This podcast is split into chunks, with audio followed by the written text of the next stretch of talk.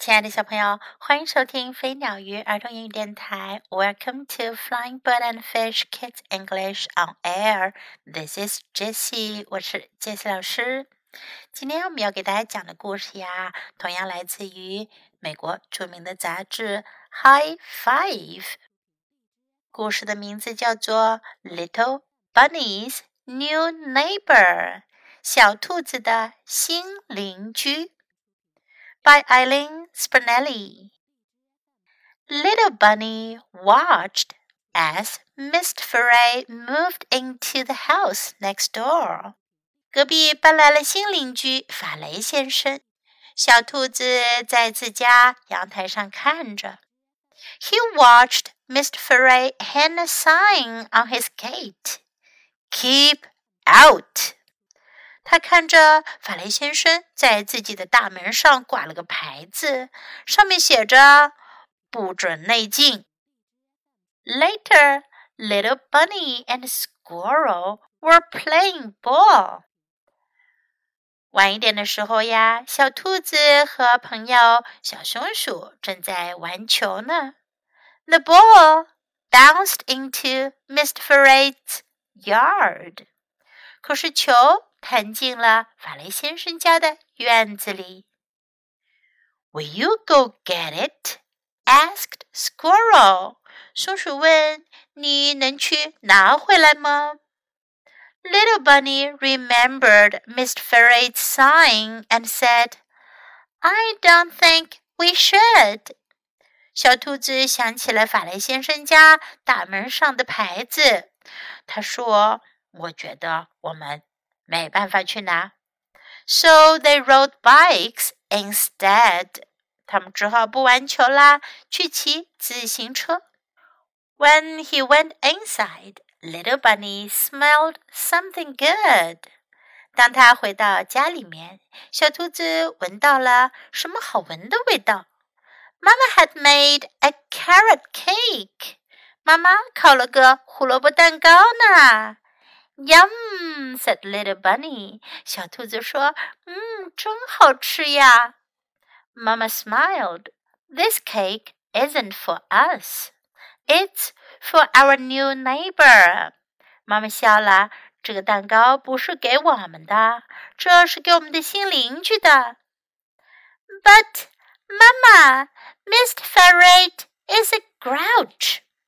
可是，妈妈，法雷先生啊是个坏脾气的人。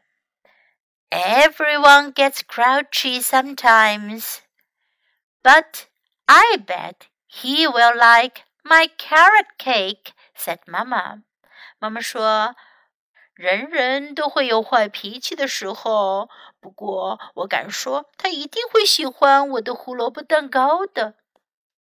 When the cake was done, they went next door. 蛋糕做好了之后，他们就去了隔壁。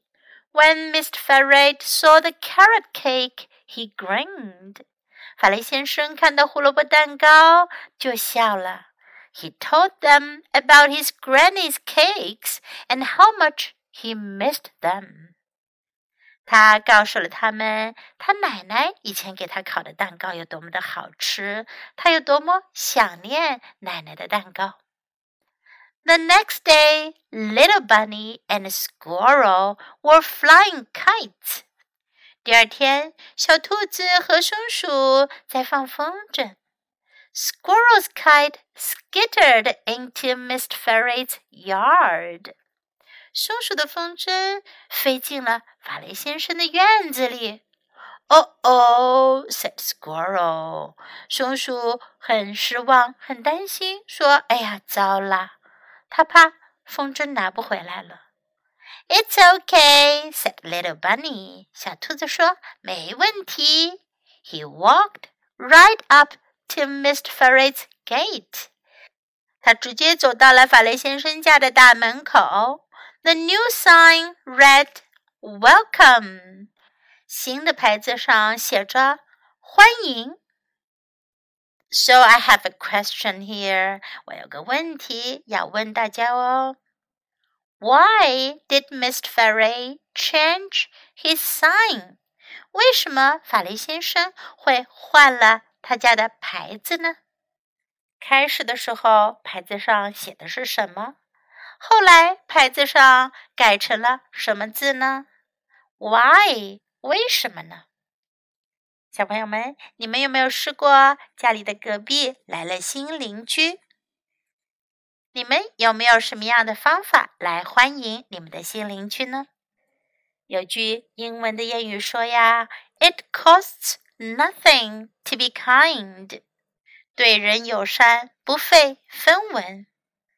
而这句话接下来还有一句：“But what kindness does for the other is priceless。”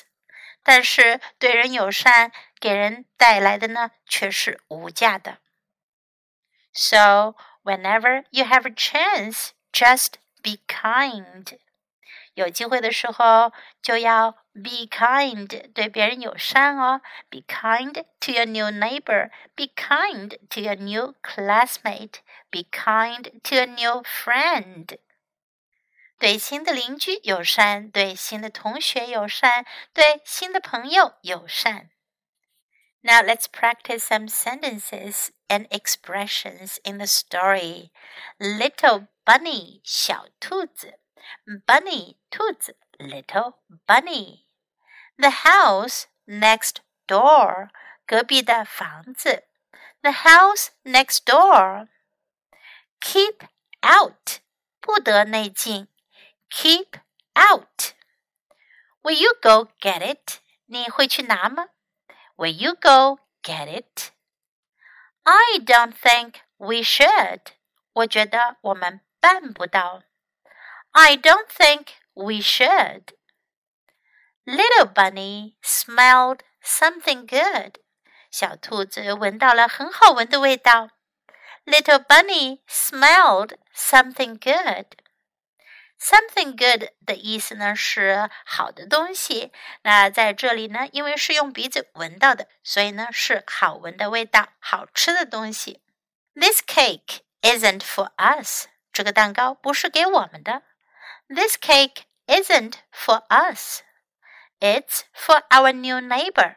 这是给我们的新邻居的。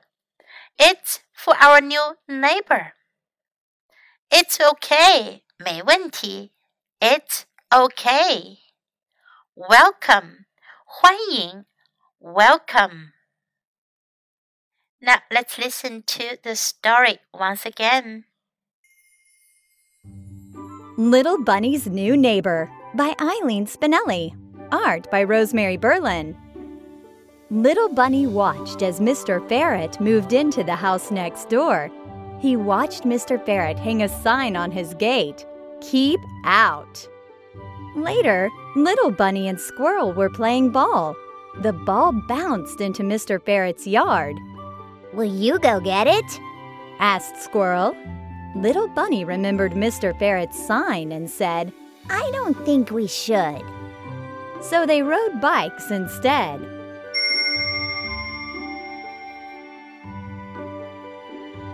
When he went inside, little Bunny smelled something good.